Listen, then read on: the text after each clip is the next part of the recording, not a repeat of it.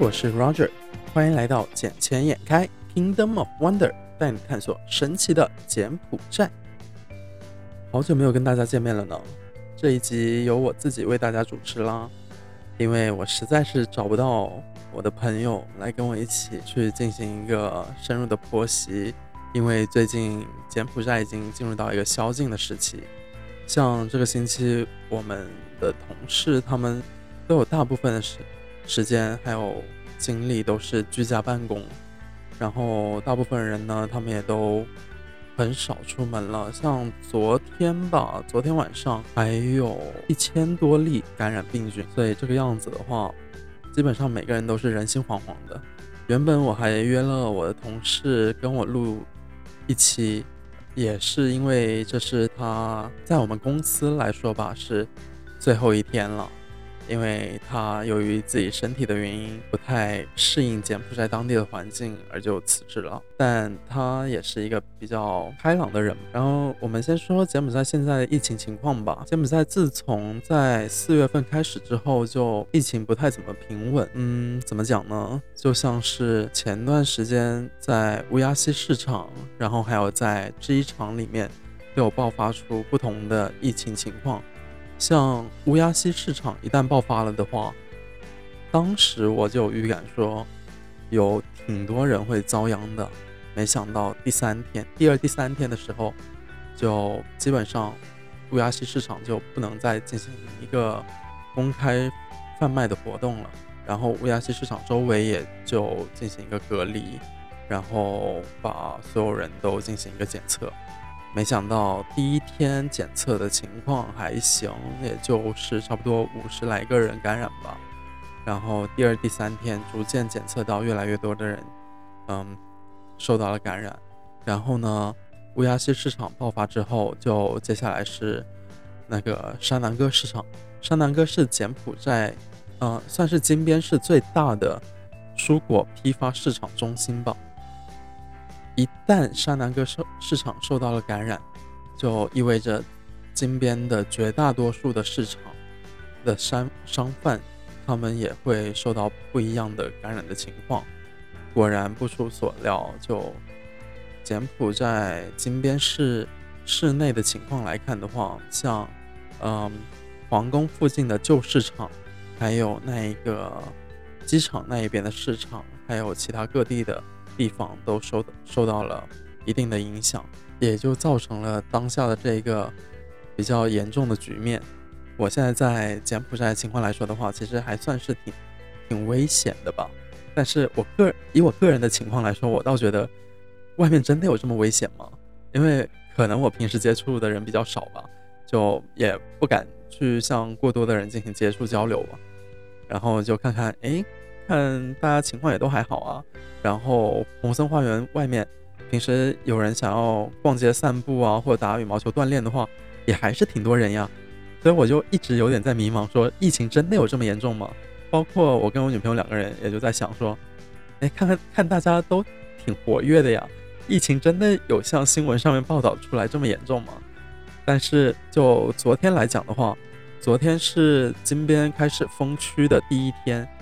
昨天晚上十二点钟，金边市市长就下令把那个棉纸区还有申诉区的部分分区进行了一个封封区的活动。就好巧不巧的，我有朋友还有我同事也是在那两个区里面。就今天来上班的时候就没有看到他们的身影了。然后他们也在那个群里面说是因为疫情的影响，他自己的家里在。那个分区里面，所以就不能来上班了。还有部分同事，他们是因为出门之后才被通知到说啊，家里的那一个分区被封了，所以他们也很苦恼着下班之后是否能够顺利的回到家中。毕竟家里有妻儿在那里，所以还是不得不回去呀。照现在当下这个情势来看，首先这一场受到感染，这一场一旦感染的话，那后果就可见。是，那后果就是可以预见的，因为这一场，在这一场里，一个人一个人传两个人，两个人传四个人，这样子是成倍增增长的概率。然后在这一场传染完之后，回到家中还是进行另一波的传染。然后这一个的范围就涉及到更广了。再接下来之后就是柬埔寨最重要的减薪年了。当然，现在的话我们是不能进行跨省的交流，而且现在也已经进行了一个封城的活动，所以我们基本上哪里都不能去的。但同时也是为了确保每个人的安全安全行为吧，所以让大家还是居住在家中比较安全。像我们公司今天也跟我们说了，说有由于由于疫情的影响。由于疫情影响，我们公司决定从下个星期开始就全部居家办公。而且，我们的嘉华集团董事长方乔生，方总，他把我们他把钻石岛会展中心借给政府，用来收治新冠轻症患者。这一个行为就造成了，呃，嘉钻石岛上面的会展中心现在是用来，呃，救助于那一些得了新冠的轻症患者。但是，像我们公司在钻石岛进行办公的话，其实这其实对我们工作人员来说是十分不利的行为。也就是因为这样子，我们公司才决定说，把我们全部居家办公。这样子的话，也会减轻一些员工来公司上班的一个心理负担。同时，在家里办公可能会达到一个事半功倍的效果。我们公司作为作为一个线下广告公司来说的话，暂时没有那么多的商业行为活动。更多的还是由我们部门承担起的一个线上的一个广告活动的一个行为，而且我们公司在让员工在家办公的这段时间，还是积极的响应政府说去接种疫苗。因为我本人是已经接种过两次疫苗的，我自己也没有说太大的反就不舒服的反应，而且我们公司基本上有一半的人都已经进行了疫苗的接种，都是还是挺嗯。都还是处于一个挺良性的状态，所以我们还是鼓励员工去进行一个疫苗接种。最近尽管是这一个宵禁的情况，但是还是有许多人，他们不管是不是进行宵禁，大家还是开在外面聚众。这样子的话，就会增加了一个非常多人传人的行为。而且柬埔寨警方现在慢慢的，其实也不是那么好欺负，也不是那么好欺负的人，他们都会。去现场把这一些聚众的人进行一个抓捕，然后把他们带回警局去进行教育。然后，然后这一次减薪年呢，其实也跟往年一样，因为往年的时候也是在差不多三月份的情况，差不多在三月份的时候，疫情开始稍微严重一点，所以去年减薪年也是很少有人能够出去进行一个庆祝的活动。然而今年的话，其实比去年更更为的严重，所以像我们的洪森总理他们。他也提到说，今年的减薪年的话，民众必须居家过年，不允许任何旅行和聚会，这样子来确保健康和安全，避免感染到新冠肺炎病毒。所以，洪森总理也呼吁全国人民在这段时间稍微忍耐一下，度过这一段艰苦困难的时候，共同参与抗疫的行为，这样子才能有这个防疫的措施。要不然的话，一个人再传，两个人再传，四个人。这样下去，柬埔寨早晚都会被沦陷的。但还是有部分的群众，他们不能理解这种行为，他们还是会把人藏到货车里偷偷跨省，因为所有的地方政府都要求严格执行跨省的禁令。但他们这样子的话，就是为了赚点小钱，然后罔顾了他人的生命安全，所以这就是让我们感到非常气愤的行为。不过这也跟他们受到的教育体制有关吧。因为他们从小的教育就没有接受到过说啊得了病毒啊，或者是危害到了全国甚至他人的生命安全的话，会有这么的严重。虽然我们能看到说当下的经济情况可能不是那么的乐观，但是呢，就是正好恰恰的在这种疫情发生的时候，我们又看到了许多商机的存在，比如说我们的外卖市场，外卖市场。之前就从来没有这么的红火，而且现在是洪森总理呼吁大家减少外出，多在家里用手机软件点击就进行一个点餐的活动。因为现在由于疫情高发的情况，很多中餐厅还有许多其他国家餐厅，他们都是不接受堂食，只接受外卖的服务。像我们经常说中午出去外面吃一下，简单的解决一下。但也就非常的，真的是非常困难的去找到一家餐厅。而怎么样去找一家餐厅最简单呢？就是通过手机上的外卖软件。像我们所平时所接触到的 Food Panda 这些，真的是销售量都比平时上涨了非常的多。但是呢，就由于因为只能通过外卖软件进行一个点餐活动，也导致了许多商家他们无法承担到、无法负荷这一种外卖软件压榨的行为。外卖软件他们怎么压榨？他们就是把你的货款可能会压一个星期或者一个半星期才把你的那个货款给你，就导致许多那一些小型的餐厅他们无法负负担起这一个成本，然后就倒关门倒闭了。因为现在许多商家他们是不接受堂食的嘛，只能接受外卖，所以百分之一百的命运掌控都在那一些外卖的软件手上了。那这样子，外卖平台他们就有许多的机会，而且像最近的话，我们也发现了，呃，由太子集团旗下所领导的 Wow Now 这一款软件，他们在外卖平台上其实是比其他家的，其实是比其他家。的点餐率要高的，第一高的肯定是我们的 Food Panda，这个是毋庸置疑的。第二高原本是我们的 Eats，但是呢，最近慢慢的被 Wow Now 所取代了。因为什么呢？因为 Wow Now 他们舍得花钱去砸，他们做了非常多的线下活动进行推广，